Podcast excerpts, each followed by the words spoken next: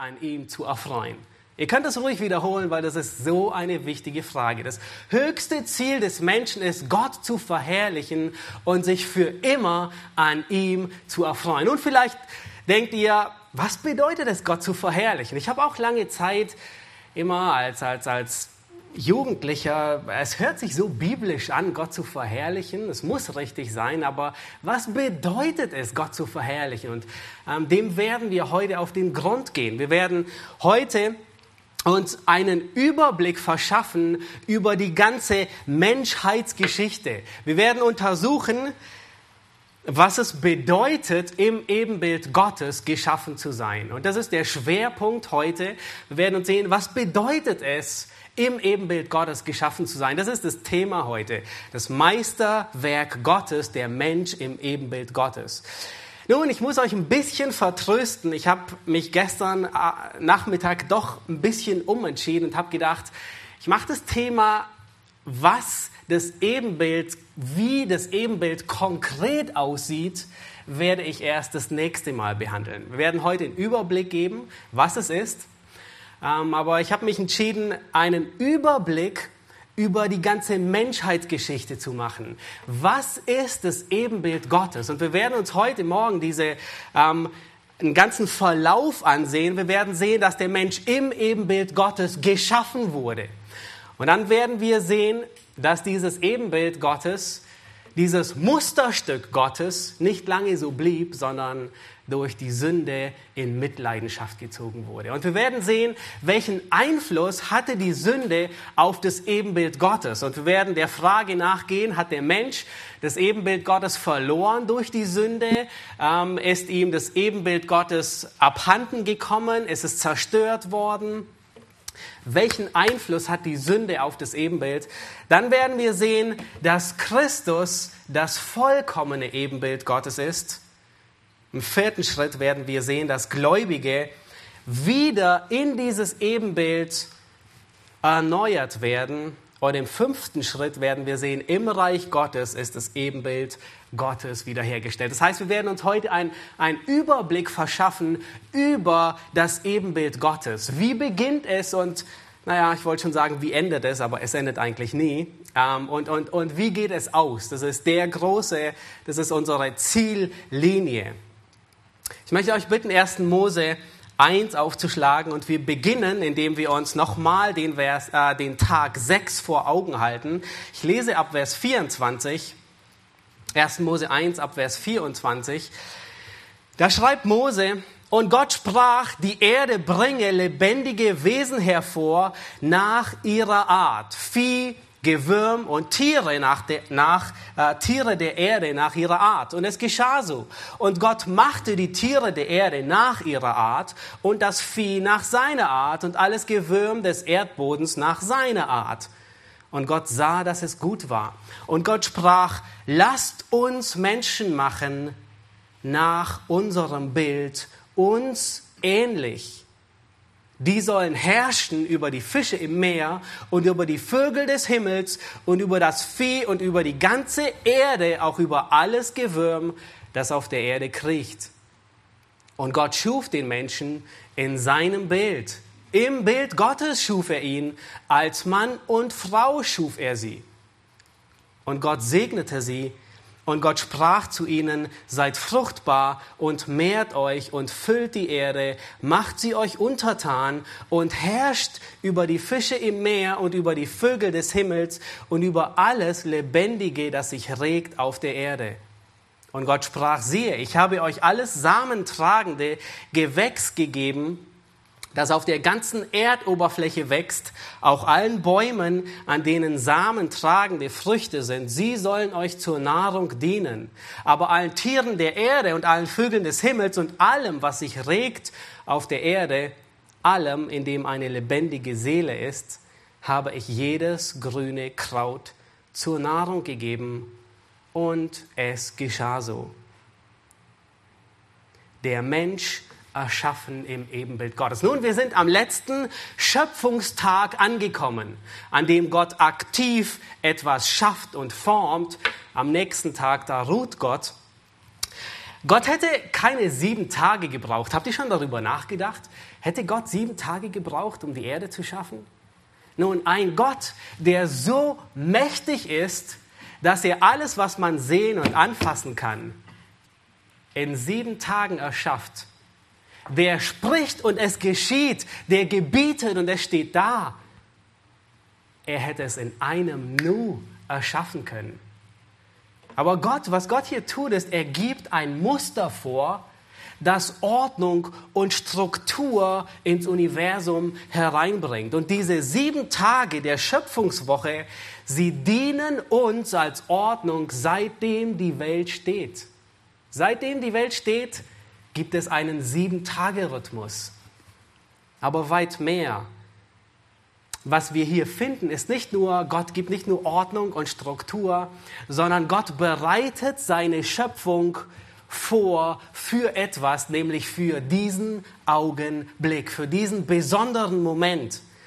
Und dieser Zeitpunkt, bis zu diesem Zeitpunkt hat Gott die Welt lediglich vorbereitet. Bis zu diesem Zeitpunkt sollte die Welt für das Kostbarste, was noch kommt, vorbereitet werden.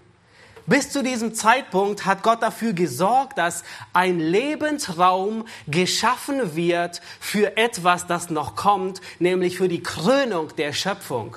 Bis zu diesem Zeit hat Gott den Lebensraum vorbereitet, wie eine Mutter die Ankunft von ihrem Neugeborenen erwartet. Eine Wiege wird daher geschafft, alles wird gekauft, alles wird bereitgestellt, damit das Neugeborene, wenn es kommt, dass alles da ist. Und in gleicher Weise schafft Gott den ganzen, das ganze Universum als Wiege für den Menschen. Er gibt Sauerstoff, die Atmosphäre, er sorgt für Licht, für Wärme. Alles, was der Mensch braucht, wird geschaffen und ist fertig für dieses große Meisterstück am sechsten Tag. Und am Ende seiner Schöpfung präsentiert Gott sein Prachtstück. Es ist, es ist sein, sein Meisterstück, das er kunstvoll geformt hat. Es ist der Höhepunkt der Schöpfung. Ich meine, so wie man in der Musik ein, ein Crescendo hat ähm, und das ist der Höhepunkt, in gleicher Weise ist hier der Höhepunkt der Schöpfung erreicht, nämlich nicht der Mensch, sondern das Ebenbild Gottes als Mensch. Gott führt sein Ebenbild in die Welt ein, als Mensch. Es ist der Höhepunkt der Schöpfung. Und das Besondere ist nicht, was uns von den Tieren so sehr unterscheidet in Materie. Das Besondere ist nicht, dass wir, dass wir irgendwie anders sind, sondern das Besondere ist, zwischen den Tieren und der ganzen Schöpfung und uns ist, dass der Mensch im Ebenbild Gottes gemacht ist, dass der Mensch das Ebenbild Gottes ist. Nun lasst uns Vers 26 noch einmal lesen. Da sagt, da heißt es, und Gott sprach, lasst uns Menschen machen nach unserem Bild uns ähnlich. Bevor wir uns auf das Ebenbild Gottes stürzen, also nicht im wahrsten Sinne des Wortes, wir stürzen uns nicht auf den Menschen, aber bevor wir uns darauf stürzen, was es bedeutet, im Ebenbild Gottes geschaffen zu sein, müssen wir uns erst anschauen, wer Gott ist, damit wir verstehen, was der Mensch eigentlich widerspiegeln, zu, zu widerspiegeln hat.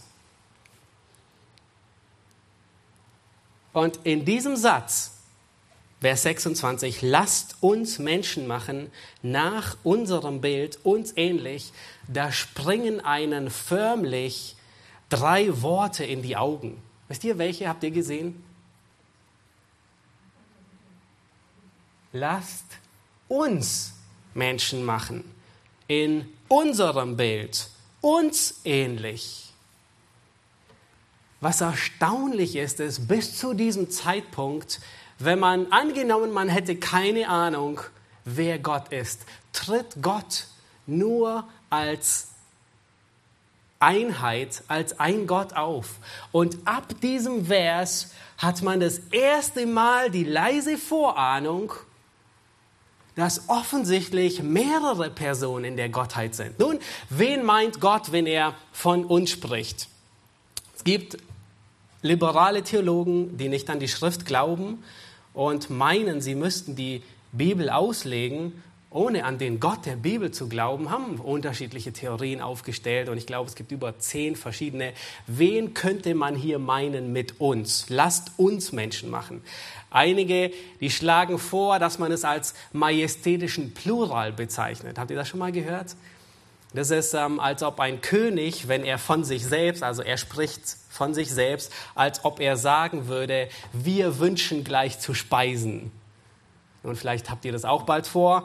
Ähm, und der Magen knurrt euch, dauert noch ein bisschen. Aber wenn ein König von sich selbst sagt, und er sagt eigentlich, ich will gleich essen, aber er redet im Plural von sich selbst, wir wünschen zu speisen, das ist ein majestätischer Plural. Das Problem ist nur, dass, dass diese Bezeichnung damals noch gar nicht verwendet wurde. Die kam tausende von Jahren erst später. Andere sagen, Gott hat hier mit den Engeln beratschlagt und gesagt, lasst uns, und er spricht zu den Engeln, lasst uns Menschen machen. Nun könnt ihr euch vorstellen, was das Problem dabei ist, dieser Sichtweise? Das heißt, der Mensch wäre im Bilde von wem geschaffen? Von Gott und den Engeln. Lasst uns Menschen machen in unserem Bild. Das heißt, wenn Gott zu den Engeln spricht, dann wäre der Mensch im Bild der Engel gemacht. Und das widerspricht vollständig dem, was die Bibel lehrt.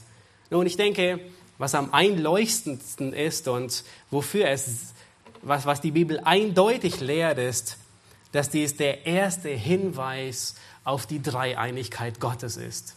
Nun, dieser Vers, er lehrt nicht die Dreieinigkeit, ähm, steht hier, es steht nicht, dass dieser Vers spricht nicht von Gott dem Vater, Gott dem Sohn und dem Heiligen Geist, aber der, dieser Vers ist der erste starke Hinweis, dass es mehrere Personen in der Gottheit gibt.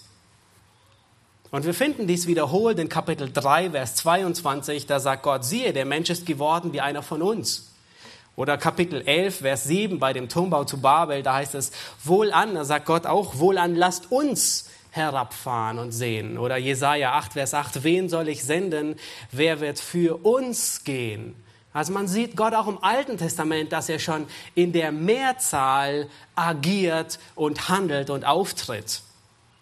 Und Gott sagt, lasst uns Menschen machen, nach unserem Bild. Das Wort Menschen hier ist, wahrscheinlich wisst ihr das alle, das ist Adam, es ist Singular, es ist Einzahl.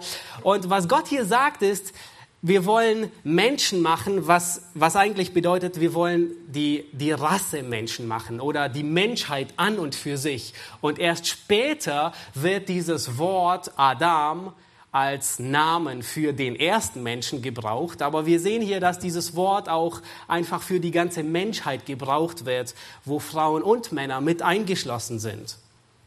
Bis jetzt haben wir gesehen, und ich habe es betont, Thomas hat es sehr häufig gepredigt in den letzten Predigen, dass Gott die Tiere und die Pflanzen alle erschaffen hat nach ihrer Art.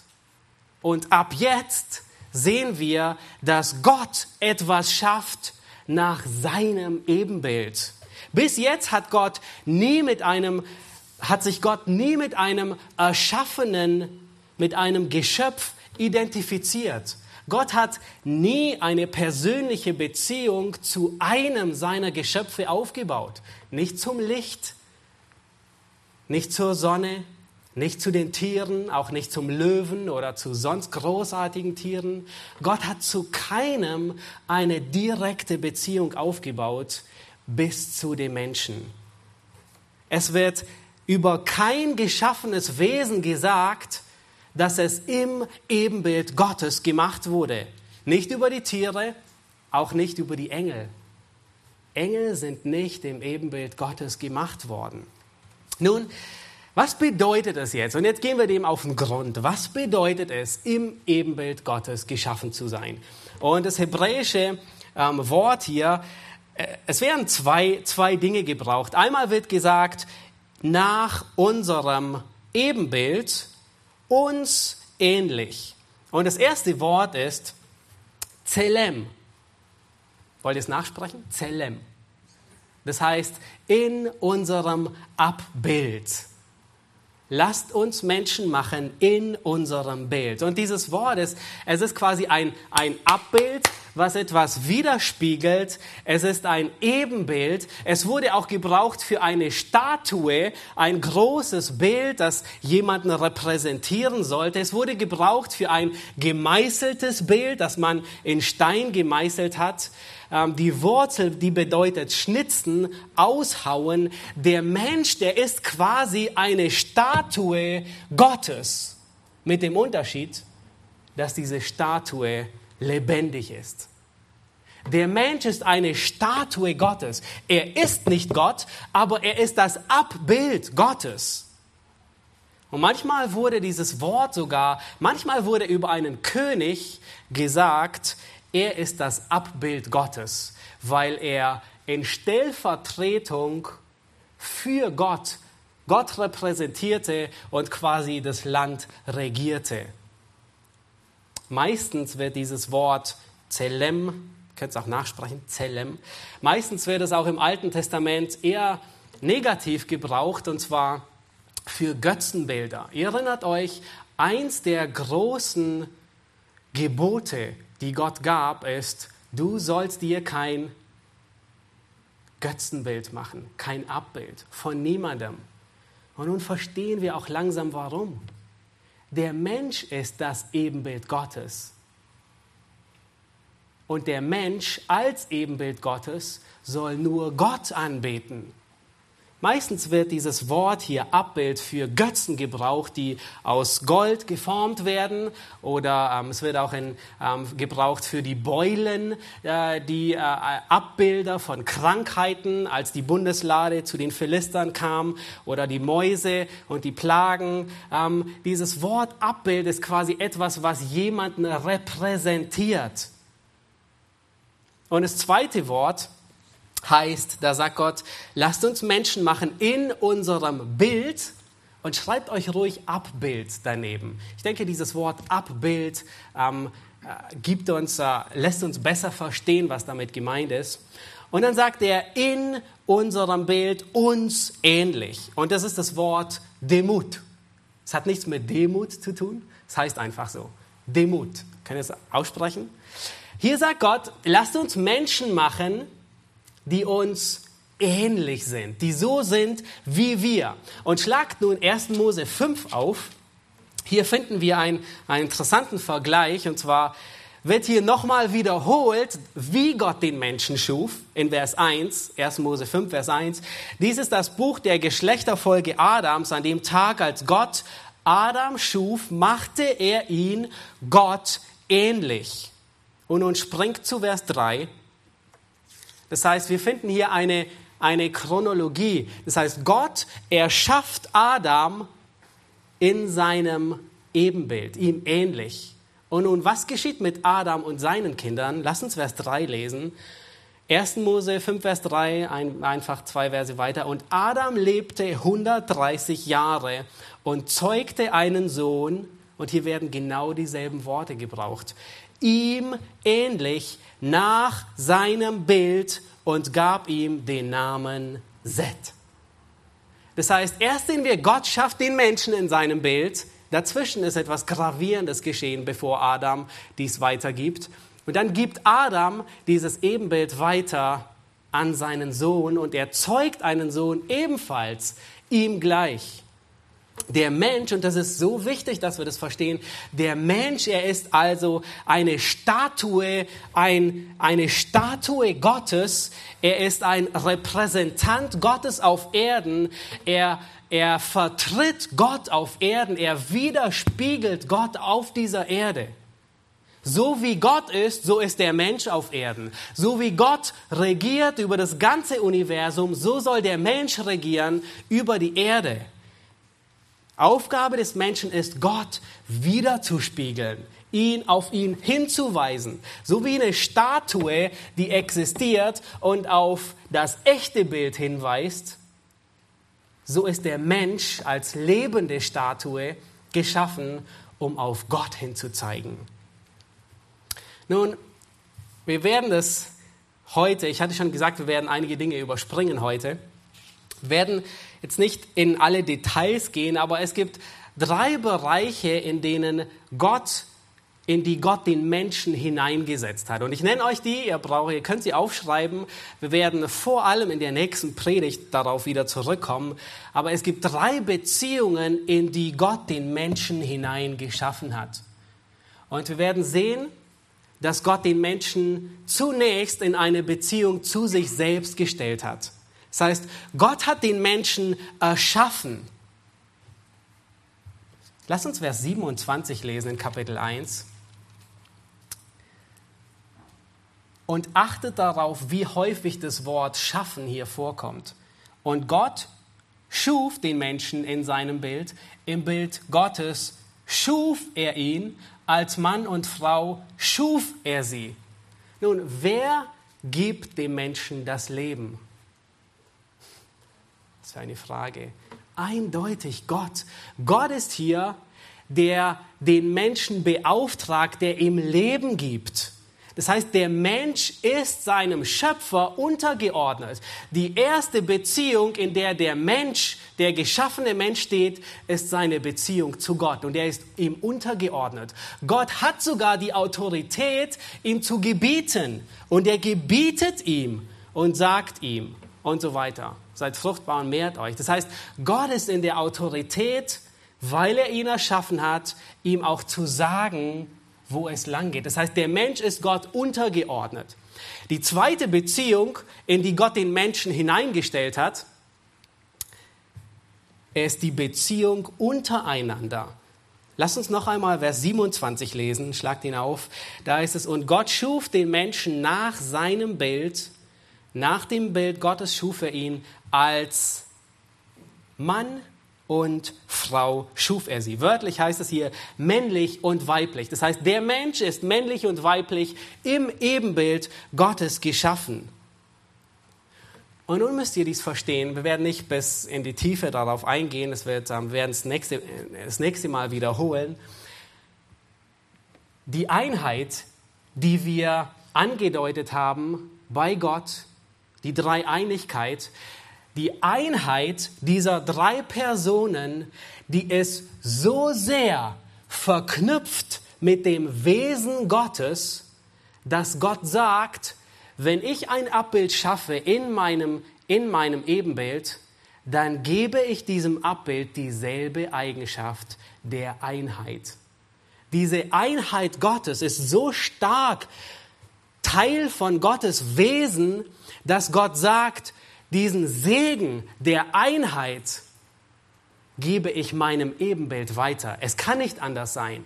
Und so schafft Gott den Menschen männlich und weiblich. Er schafft ihn als eine Beziehung untereinander. Und so wird der, der Mensch, genau wie Gott, eine ähm, Einheit trotz Vielfalt. Der Mensch ist als eine Einheit geschaffen, obwohl er vielfältig ist und spiegelt dadurch Gott wider.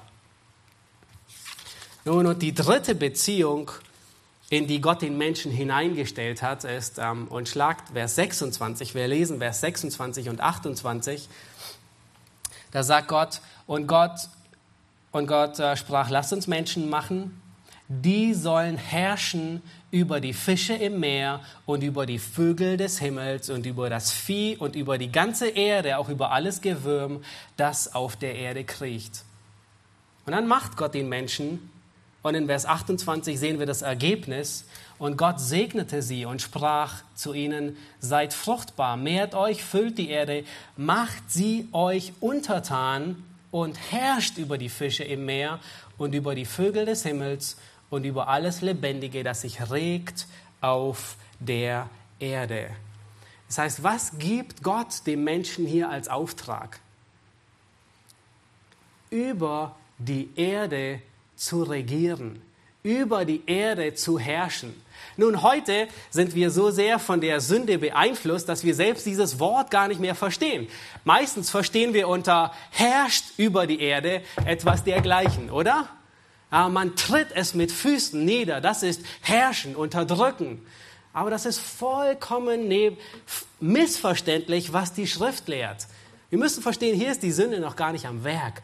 Gott sagt, macht sie euch untertan, macht sie euch nützlich, regiert über die Erde in welcher Form, so wie Gott über das Universum regiert, in der gleichen Art und Weise soll der Mensch, soll Adam über die Erde regieren. Dass dies Unterdrückung mit sich bringt, kam erst nach dem Sündenfall. Das heißt, die Hauptaufgabe des Menschen war, Gott auf Erden zu repräsentieren, seine Schöpfung zu regieren und stellvertretend Gottes Schöpfung zu verwalten und sorgfältig in aller Weisheit sie zu regieren. Nun war dazu etwas notwendig, was den Menschen ebenfalls von den Tieren unterscheidet. Und weil Gott dem Menschen diese große Aufgabe, und wir werden nachher sehen, dass es die Hauptaufgabe des Menschen ist, Gott wiederzuspiegeln, indem er regiert, über die Erde regiert. Und weil diese, damit der Mensch diese Aufgabe ausführen kann, gibt Gott dem Menschen Eigenschaften, die ihn dazu befähigen. Und er gibt ihm Intelligenz. Und es war notwendig. Gott gibt dem Menschen Weisheit. Er gibt dem Menschen die Fähigkeit von Wissen, Vernunft, dass der Mensch logisch denken kann. All das unterscheidet ihn von Tieren, dass er ähm, denken, äh, Ratschlüsse ziehen kann, Schlussfolgerungen ziehen kann. Und es war notwendig, damit er weise über die Schöpfung regiert. In aller Weisheit. So wie Gott über das ganze Universum regiert, musste der Mensch weise über die Erde regieren. Und ich kann mir gut vorstellen, dass ähm, wenn Gott abends bei der Kühle des Tages mit Adam ähm, spazieren ging im Garten Eden, wer weiß, vielleicht hat Adam ihn gefragt, ähm, wie soll ich in diesem Bereich regieren? Wie soll ich mit diesem Bereich umgehen? Und Gott gab ihm die Weisheit und den Verstand. Nun, eine andere Eigenschaft, die Gott dem Menschen gibt, damit er ähm, sein Spiegelbild ist, damit er Gott repräsentiert und seine Aufgabe gut ausübt, ist, er gab ihm einen Willen. Gott gab dem Menschen die Fähigkeit der Willenskraft, damit der Mensch fähig ist, sorgfältig etwas auszuwählen und eine Auswahl zu treffen damit der Mensch fähig ist, ein Ziel zu bestimmen und dieses Ziel zu verfolgen. Und Adam brauchte diese, diese Eigenschaft der Willenskraft. Nun, er, er musste Gottes Garten pflegen. Er war hineingestellt in den Garten Gottes, um, ihn, um diesen zu pflegen. Er musste, er musste den Tieren Namen geben. Er musste Entscheidungen treffen. Und er musste ähm, es war notwendig für den täglichen Gebrauch, für das Zusammenleben mit seiner Frau und mit Gott, dass Gott ihm Willen gab, die Willenskraft. Als nächstes sehen wir, dass Gott ihm Moral gibt. Nun, er gibt ihm Weisheit, er gibt ihm die Fähigkeit, Entscheidungen zu treffen und die Schlussfolgerung ist was? Er muss für seine Entscheidungen gerade stehen. Er trägt Verantwortung für das, was Gott ihm gibt. Gott gibt ihm die Weisheit, weise zu sein. Er gibt ihm die Fähigkeit, eine Entscheidung zu treffen. Und als Folge davon kann er, ist er ein moralisches Wesen, der für seine Entscheidung die Verantwortung trägt. Und dann gab Gott ihm Charaktereigenschaften, die, wie wir sie bei Tieren auch nicht finden. Er gab ihm Charaktereigenschaften, damit er ein guter Repräsentant auf Erden ist. Und er gab ihm Eigenschaften wie Liebe, Barmherzigkeit, Mitgefühl und Freude. Habt ihr schon mal einen Löwen gesehen, der Mitgefühl hatte mit seinem Mittagessen? Nicht wirklich, oder? Oder ähm, ein, ein, ein Löwe, der sich freut, dass das Lamm am Leben bleibt? Auch nicht wirklich. Und all diese Sachen, die unterscheiden den Menschen von, von Tieren. Das ist, was, was den Menschen ausmacht, im Ebenbild Gottes zu sein. Er kann Charaktereigenschaften, die Gott hat, widerspiegeln. Aber es ist nicht alles. Und dann gab Gott ihm geistliches Leben, die Fähigkeit, ewig zu leben. Das heißt, als Abbild Gottes, als Statue von Gott repräsentiert der Mensch den ewigen Gott in seiner Schöpfung und regiert über die Schöpfung. Er Eigenschaften Gottes wieder. Er ist der Repräsentant, der Vizekönig Gottes auf Erden. Nun, das Meisterstück Gottes, es bleibt nicht lange, sein, es bleibt nicht lange ein Vorzeigemodell. Wir wissen in 1. Mose 3, wenn wir einmal umblättern, dass die Sünde in die Welt kommt und alles verderbt. Und weil der Mensch so besonders war, weil er das Ebenbild Gottes war, deswegen ist sein auch so gravierend. Er reißt einen Riss ins ganze Universum der Sündenfall kommt und er verändert alles. Nun, ich möchte euch bitten, 1. Mose 3, Vers 22 aufzuschlagen. Und es ist am Ende von ähm, quasi nachdem Adam und Eva von, gegen Gott rebelliert haben und von der verbotenen Frucht gegessen haben, und äh, Gott, er wirft sie hinaus aus dem Garten Eden, damit sie ja nicht mehr zurückkommen und um von dem Baum des Lebens zu essen. Und dann sagt Gott etwas Merkwürdiges. Ich hatte diesen Vers schon gelesen. Ich war, äh, ich habe schon überlegt, ob jemand da drängt, ah, der, der klingt seltsam. Und da sagt Gott in 1. Mose 3, Vers 22, und Gott der Herr sprach, siehe, der Mensch ist geworden wie einer von uns. Oh. Nun, war der Mensch nicht im Ebenbild Gottes geschaffen? War es so verwunderlich, dass Gott nun sagt, der Mensch ist geworden wie einer von uns? Was ist der große Unterschied? Nun, ich verrate euch. Der Mensch, er war geschaffen im Ebenbild Gottes. Er sollte Gott widerspiegeln. Dem Menschen wurde auch Herrschaft gegeben aber nur Herrschaft über die anderen, über die Erde, die er verwalten hatte. Es wurde ihm keine Herrschaft über sich selbst gegeben. Der Mensch blieb abhängig von Gott. Er blieb unterlegen von Gott. Der Mensch war immer noch Gott untergeordnet. Was ändert sich mit dem Sündenfall? Mit dem Sündenfall drückt der Mensch seine Rebellion gegen Gott aus? Was ist die List, mit der Satan den Menschen verführt? Was verspricht sie dem Menschen? Ihr werdet sein wie Gott. Der Mensch war im Ebenbild Gottes geschaffen worden. Es fehlte ihm an nichts, aber er war immer noch Gott untergeordnet. Und was sich nun ändert, ist, der Mensch er will selbst bestimmen. Der Mensch will selbst Gott über sich selbst sein. Der Mensch, er will selbst sagen, wo es lang geht. Und das ist, was die Schlange Eva vorgaukelt. Ihr werdet sein wie Gott.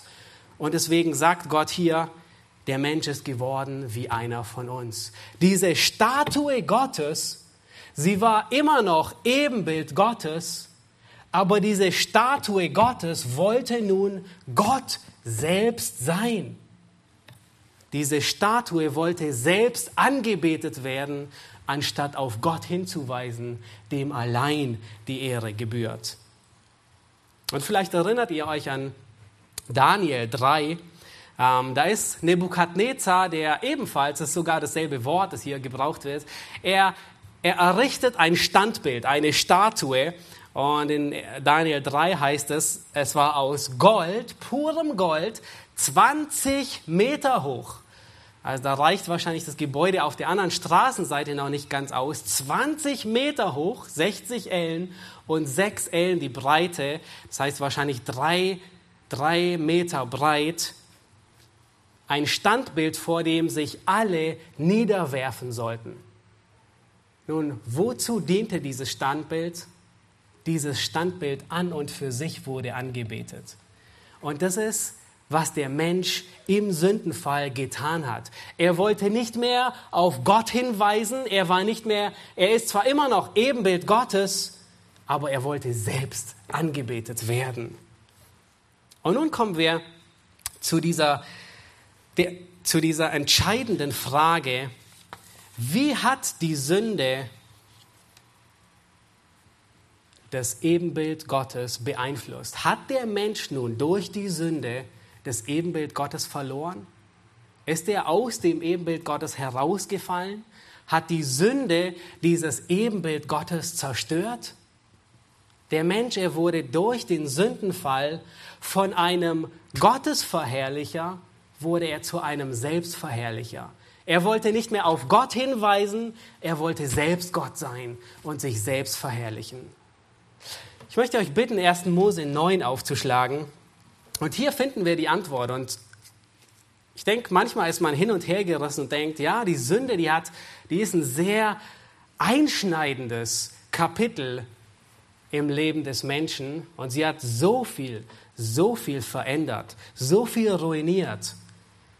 Aber wir werden sehen, dass die Sünde das Menschenbild Gottes nicht zerstört hat. 1. Mose 9, Vers 6, das ist nach der, ähm, nach der Sintflut, da spricht Gott zu Noah und er sagt, wer Menschenblut vergießt, dessen Blut soll durch Menschen vergossen werden. Und jetzt gibt er den Grund dafür an. Warum ist es nicht erlaubt, einen anderen umzubringen? Warum nicht? Ich meine, ich kann doch tun und lassen, was ich will. Und der Grund, den Gott hier gibt, ist, denn nach dem Bild Gottes hat er den Menschen gemacht. Schlagt Jakobus 3, Vers 9 auf. Hier finden wir Jakobus, er spricht über die Zunge und er sagt, mit ihr preisen wir den Herrn und Vater und mit ihr fluchen wir den Menschen, was sagt er? Den Menschen, die nach dem Bild Gottes geschaffen worden sind. Jakobus erkennt auch immer noch an, der Mensch, er ist immer noch im Ebenbild Gottes. Das heißt, den Menschen, den Menschen zu verletzen, indem ich ihn umbringe oder indem ich nur ein böses Wort sage, ist eine Verletzung gegen wen? Gegen Gott selbst. Diejenigen von euch, die im Kommunismus aufgewachsen sind, die wissen es wahrscheinlich sehr gut. Ich denke, die im Kommunismus zur Schule gegangen sind, in der Regel hing ein Bild des Diktators vorne am Klassenzimmer, richtig? Und dieses Bild, das vorne am Klassenzimmer war, es repräsentierte den Diktator, wer auch immer es war. Nun, was würde passieren, wenn man dieses Bild nehmen und herunterschmeißen würde? Ein direkter, man würde ziemlich große Schwierigkeiten bekommen, richtig? ernsthafte Schwierigkeiten. Und genau dasselbe sagt Gott hier über diejenigen, die dem Ebenbild Gottes etwas antun. Nun stell dir das nächste Mal, wenn du ein bissiges Wort sagst, gut die Frage, will ich das wirklich über meine Lippen bringen, indem du deinen Nächsten verletzt? Es ist ein direkter Angriff auf Gott selbst und Gott nennt den Grund dafür. Er, wie sündig er auch immer ist, er ist immer noch im Bild Gottes geschaffen. Nun Frage, wie sehr hat die Sünde das Ebenbild Gottes beeinflusst? Wir haben gesehen, der Mensch hat die Ebenbildlichkeit nicht verloren.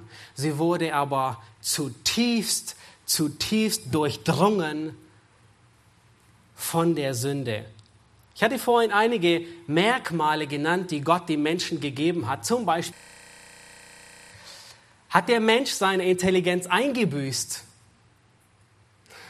Manche würden wahrscheinlich sagen, ja, bei manchen vielleicht. Aber nein, der Mensch ist immer noch ein intelligentes Wesen. Er ist immer noch, er besitzt immer noch Verstand, Gott gegebene Intelligenz. Das Problem dabei ist nur, dass es mit Sünde gekoppelt ist und für furchtbare Dinge genutzt wird. Besitzt der Mensch noch Moral? Durchaus.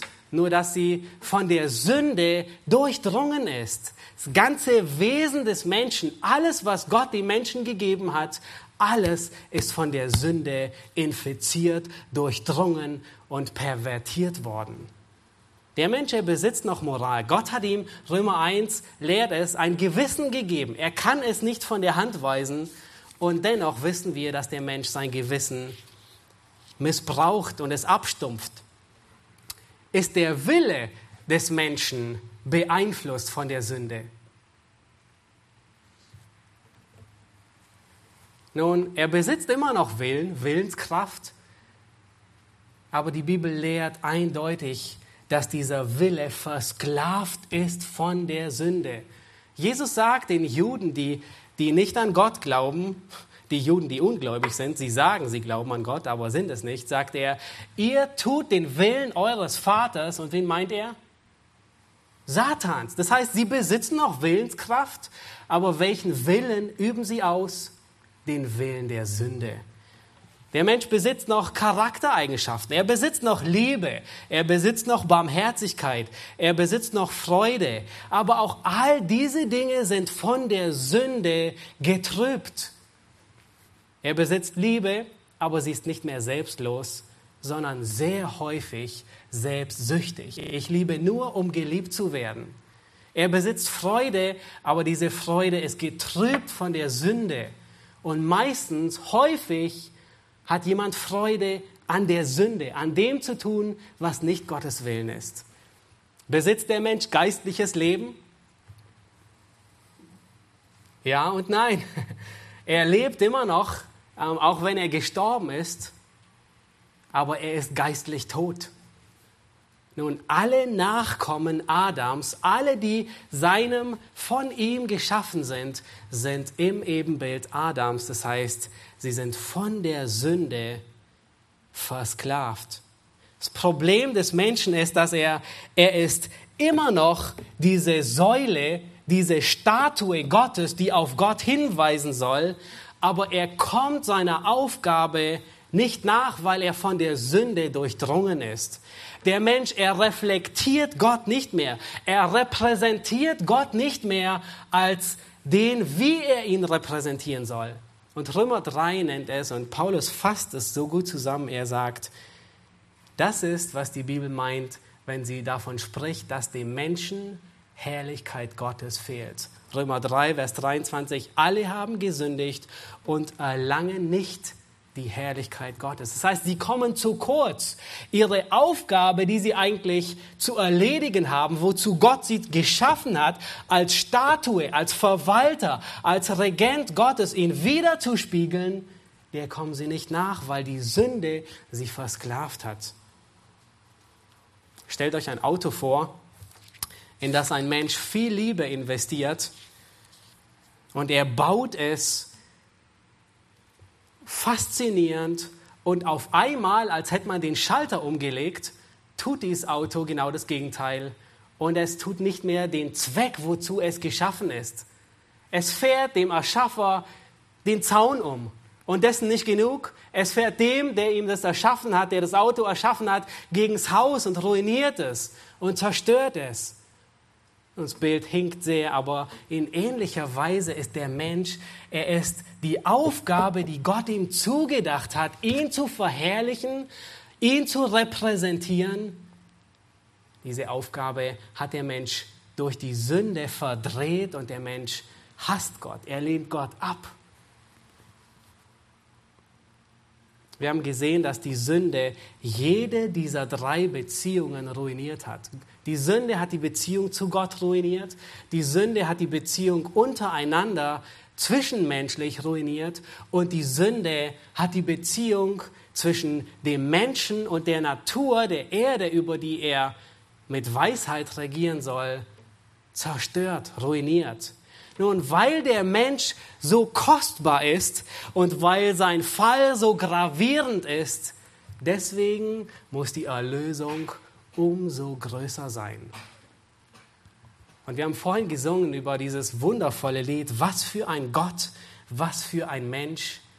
Es konnte nur Gott selbst den Menschen erretten.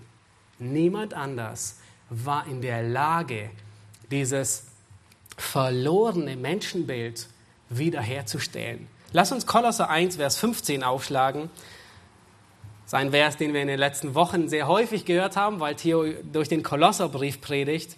Ich möchte aber nur auf diesen einen kurzen Satz eingehen, und wir kommen zu dem dritten Punkt und sehen, dass Christus das vollkommene Ebenbild Gottes ist. Ich habe eine Menge Bibelstellen ähm, äh, im Wochenblatt notiert. Keine Angst, wir schlagen die nicht alle auf.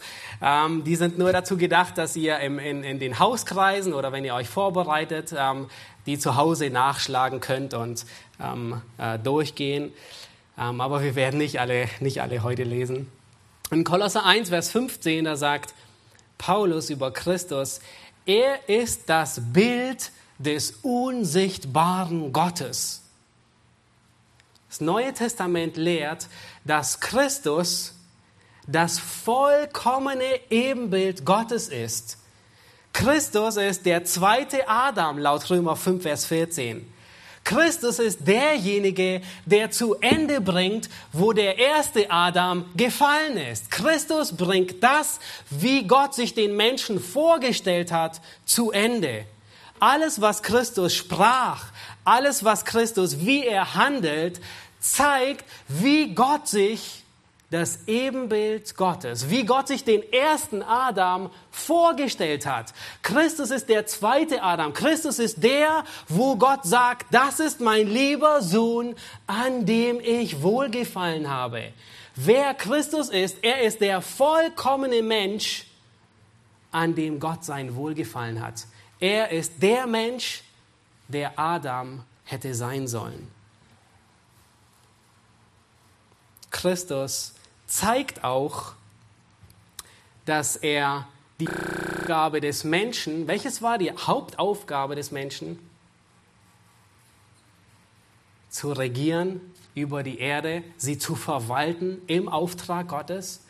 Und Christus wird diese Aufgabe zu Ende bringen. Wisst ihr wann? Im tausendjährigen Reich. Ich möchte euch bitten, Jesaja 65 aufzuschlagen.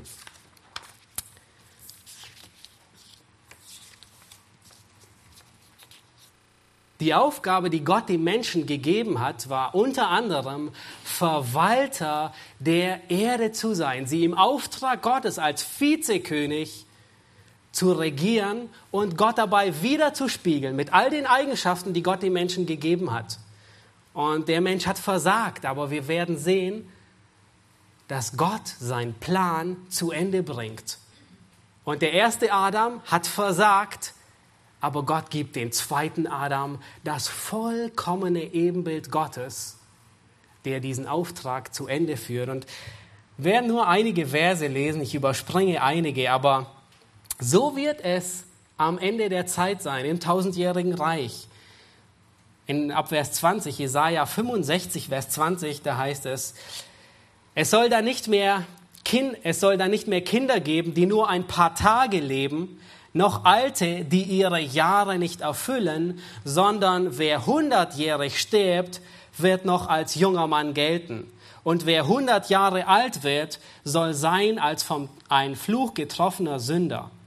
Nun, das bedeutet schlichtweg, dass im tausendjährigen Reich sehr wahrscheinlich noch Tod existiert. Aber das heißt, wer als hundertjähriger stirbt, der wird angesehen als Irgendwas stimmt mit dem nicht. Gott muss ihn gerichtet haben, dass er so jung stirbt. Das heißt, man wird im tausendjährigen Reich sehr lang leben. Nur nicht die Gläubigen, die schon verherrlicht im tausendjährigen Reich sind, aber es werden im tausendjährigen Reich noch Kinder geboren. Davon spricht es hier. Aber es wird, es wird nicht so sein, dass einige nur ein paar Tage leben, sondern wer mit 100 stirbt, der wird als jung gelten, als wäre er als Kind gestorben. Und dann heißt es in Vers 21, sie werden Häuser bauen und sie auch bewohnen, Weinberge pflanzen und auch deren Früchte genießen. Sie werden nicht bauen, damit es ein anderer bewohnt und nicht pflanzen, damit es ein anderer ist. Denn gleich dem Alter der Bäume wird das Alter meines Volkes sein. Und was ihre Hände erarbeitet haben, werden meine Auserwählten auch verbrauchen. Sie werden nicht vergeblich mühen und das heißt, Im tausendjährigen Reich wird jeder seinen gerechten Lohn für die Arbeit erhalten. Es wird keine Mühe geben, die umsonst ist. Es wird nicht irgendwie Mühe geben, man investiert und es kommt nichts dabei raus, sondern jeder wird den Ertrag seiner Hände genießen. Und nicht Kinder für einen jähen Tod zeugen, denn sie sind der Same, der geschehe. Ehe sie rufen, will ich antworten. Während sie noch reden, will ich sie erhören. Und jetzt diese bekannten Worte, die meistens in diesem Zusammenhang erwähnt werden. Wolf und Lamm werden einträchtig weiden und der Löwe wird Stroh fressen wie das Rind und die Schlange wird sich von Staub nähren. Sie werden nicht Schaden noch Verderben anrichten auf dem ganzen heiligen Berg, spricht der Herr. Und das ist der Moment, in dem Christus, das Ebenbild Gottes, der zweite Adam, das vollführt, was der erste Adam hätte tun sollen. Gott, Christus wird zeigen, wie Gott sich die Herrschaft vorgestellt hat über diese Erde. Nun lass uns weitergehen zum vierten Schritt. Ähm, Gläubige werden erneuert in das Ebenbild Gottes. Komm, äh, ich werde diese zwei letzten Punkte nicht mehr so ins Detail ähm, erwähnen, aber ich möchte euch bitten, Kolosser 3, Vers 10 aufzuschlagen. Kolosser 3, Vers 10.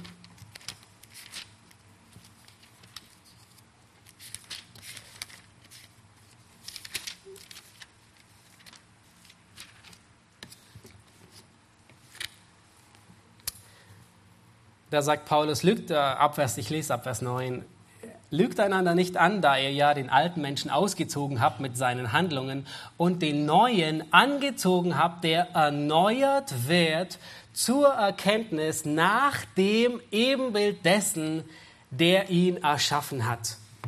Wow. Das heißt, Paulus spricht hier von Gläubigen und sie werden erneuert in ein Ebenbild. In welches Ebenbild? Gottes, der ihn erschaffen hat. Das heißt, Gläubige, die, nun, wir haben vorhin gesehen, jeder Bereich des Menschen, jedes Wesen ist durch die Sünde infiltriert worden. Und diese Sünde bekommt man nicht los, es sei denn durch eine komplette Wiedergeburt, durch eine komplette Erneuerung. Und dann sagt Paulus hier, dass der jeder Gläubige erneuert wird in dieses Ebenbild Gottes hinein. Einige andere Stellen sind ähm, Römer 8, Vers 29. Ähm, aber der, die, die, Hauptaussage, und ihr findet auch 2. Korinther 3, Vers 18, das könnt ihr zu Hause nachschlagen oder als Vorbereitung für den Hauskreis. Gott erneuert jeden Gläubigen stückweise langsam, kontinuierlich, stückweise in das Ebenbild Gottes wieder hinein.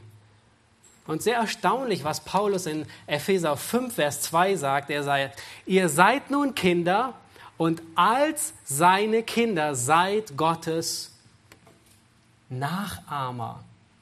Kommt euch das bekannt vor? Nachahmer, eine Statue. Das heißt, Gott wieder zu spiegeln, seine Eigenschaften zu zeigen, wie Gott ist. Seid Gottes Nachahmer. Kommt zum fünften und letzten Punkt. Im Reich Gottes ist das Ebenbild Gottes wiederhergestellt. Ich möchte euch bitten, 1. Korinther 15 aufzuschlagen. 1. Korinther 15, Vers 49, da sagt Paulus, und wie wir das Bild des Irdischen getragen haben, so werden, auch, so werden wir auch das Bild des Himmlischen tragen. Johannes sagt in 1. Johannes 3, Vers 2, dass wir, wir wissen noch nicht, wie wir sein werden, aber wir werden sein wie er. Wir werden sein wie Christus. In der Verherrlichung, beginnend für die Gläubigen mit dem tausendjährigen Reich, das übergeht in den ewigen Zustand, werden Gläubige das vollkommene Ebenbild Gottes wieder erreicht haben. Und was dürfte, was würdet ihr erwarten, folglich, wenn die Aufgabe des Menschen zu Beginn war, über die Schöpfung zu regieren, sie zu verwalten, der Mensch diese Aufgabe versagt hat, was würdet ihr erwarten, wenn das Ebenbild wiederhergestellt ist, was dann eintritt? Dass der Mensch diese Aufgabe weiter ausübt, richtig? Und nun möchte ich euch, ihr könnt es aufschlagen oder ähm, euch nur notieren. Offenbarung 22, Vers 6 spricht von dem tausendjährigen Reich und da heißt es, glückselig und heilig, wer Anteil hat an der ersten Auferstehung. Über diese hat der zweite Tod keine Macht, sondern sie werden Priester Gottes und des Christus sein und mit ihm regieren, tausend Jahre lang. Wenn das Ebenbild Gottes wiederhergestellt ist, wird der Mensch wieder regieren unter der Autorität Christi. Und dasselbe geht gleich weiter in die Ewigkeit. Schlagt ähm, Offenbarung 22 auf. Und ich lese, Zeit ist zwar etwas vorgerungen, aber einfach um unsere Hoffnung auf das Ende hinzulenken, nicht auf, diesen, auf, auf, diesen, ähm, auf die Zeit hier auf Erden. Lass uns die ersten drei, äh, ersten fünf Verse lesen, Offenbarung 22, 1 bis 5. Das ist der ewige Zustand nach dem tausendjährigen Reich, nachdem der Satan in die Hölle und alle Ungläubigen mit ihm und das Tier in die Hölle gekommen sind, da heißt es, und er zeigte mir einen reinen Strom vom Wasser des Lebens, glänzend wie Kristall, der ausging vom Thron Gottes und des Lammes. Und in der Mitte zwischen ihrer Straße und dem Strom von dieser und von jener Seite aus war der Baum des Lebens, der zwölfmal Früchte trägt und jeden Monat seine Frucht gibt, jeweils eine und die Blätter des Baumes dienen zur Heilung der Völker. Vers 3. Und es wird keinen Fluch mehr geben und der Thron Gottes und des Lammes wird in ihr sein, in der Stadt. Und seine Knechte werden ihm dienen. Und sie werden sein Angesicht sehen und sein Name wird auf ihrer Stirn sein und es wird dort keine Nacht mehr geben und sie bedürfen nicht eines Leuchters noch des Lichtes der Sonne, denn Gott der Herr erleuchtet sie und nun achtet, was noch hinzugefügt wird. Und sie werden herrschen von Ewigkeit zu Ewigkeit. Das ist Gottes Plan mit dem Menschen. Das ist, wer wie Gott sich den Menschen gedacht hat. Das ist, was es bedeutet, Ebenbild Gottes zu sein, Gott zu reflektieren. Und es klingt fast so wie im Paradies, nur noch viel besser in Offenbarung 22. Sie werden Gott sehen, sie werden ihm dienen und sie werden mit ihm regieren. Ich möchte schließen mit der Frage aus dem Westminster Katechismus, was ist das höchste Ziel des Menschen? Jetzt müsstet ihr es alle wissen, das höchste Ziel des Menschen ist, Gott zu verherrlichen und sich für immer an ihm zu erfreuen. Das ist deine Aufgabe. Das ist, wie Gott dich als Mensch vorgesehen hat. Das ist, wie Gott dich geplant hat.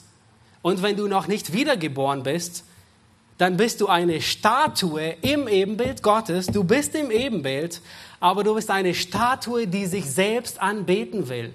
Du bist eine Statue, die nicht auf seinen Schöpfer, nicht auf Gott hinweist.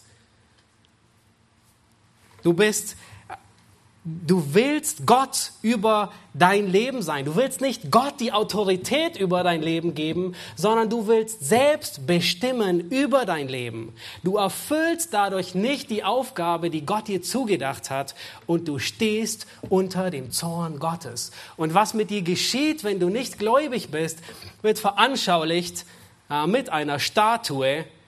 Du wirst eines Tages deine Knie beugen vor Gott und wenn du nicht wiedergeboren bist und nicht in diesem Leben deine Knie vor Gott beugst, dann wirst du als Statue deine Knie beugen und du wirst zerschmettert werden. Wie diese Statue bei den Philistern, die ein Bild auf Gott Dagon war und vor der Bundeslade in, in Stücke zerbarst.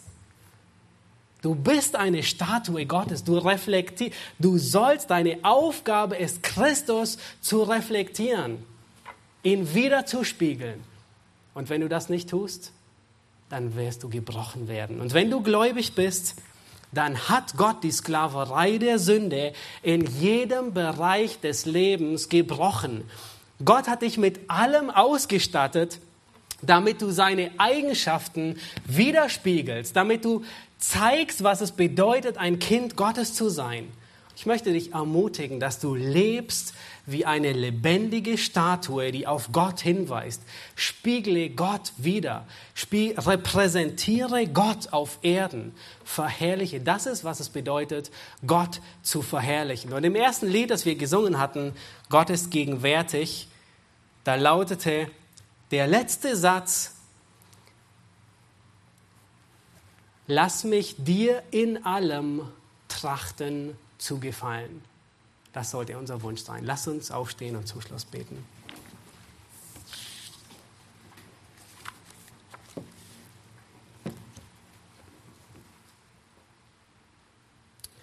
Himmlischer Vater, wir wollen dir danken, dass du uns nicht im Unklaren darüber lässt, was es bedeutet, im Ebenbild Gottes geschaffen zu sein. Herr, der Mensch ist die Krönung deiner Schöpfung, das Meisterstück deiner Pracht und eingesetzt, dich zu verherrlichen hier auf Erden, dich wiederzuspiegeln, deine Eigenschaft auf Erden zu regieren, wie du im Himmel regierst, dass er deine Eigenschaften widerspiegelt und zeigt, wer du bist. Und Herr, wir sind uns bewusst, dass wir in Sünde geboren sind, dass wir den nichts als den Tod verdienen, weil wir gegen dich rebelliert haben, weil wir selbst Gott sein wollten, obwohl wir nur zu einer Statue geschaffen wurden, wurde, die dich verherrlicht. Herr, wir wollen uns vor dir beugen, wir wollen uns demütigen und Herr, wir wollen dich widerspiegeln mit unserem Leben. Herr, ich möchte dich bitten, wenn Menschen hier sind, die nicht Wiedergeborene sind, dass du sie beugst vor dir, dass du, sie, ähm, dass du ihr Herz demütigst, dass sie heute Buße tun und umkehren. Und Herr, uns, die wir an dich glauben, gib du Gnade, dass wir deine Eigenschaften widerspiegeln, dass wir ähm, der Welt zeigen, wie du bist. Gib du Gnade, dass wir von Tag zu Tag mehr ins Ebenbild Christi verwandelt werden, um auf dich hinzuweisen. Und Herr, wir freuen uns auf den Tag, an dem wir vollkommen in dieses Bild wiederhergestellt werden und bei dir sind und dich sehen werden. Amen.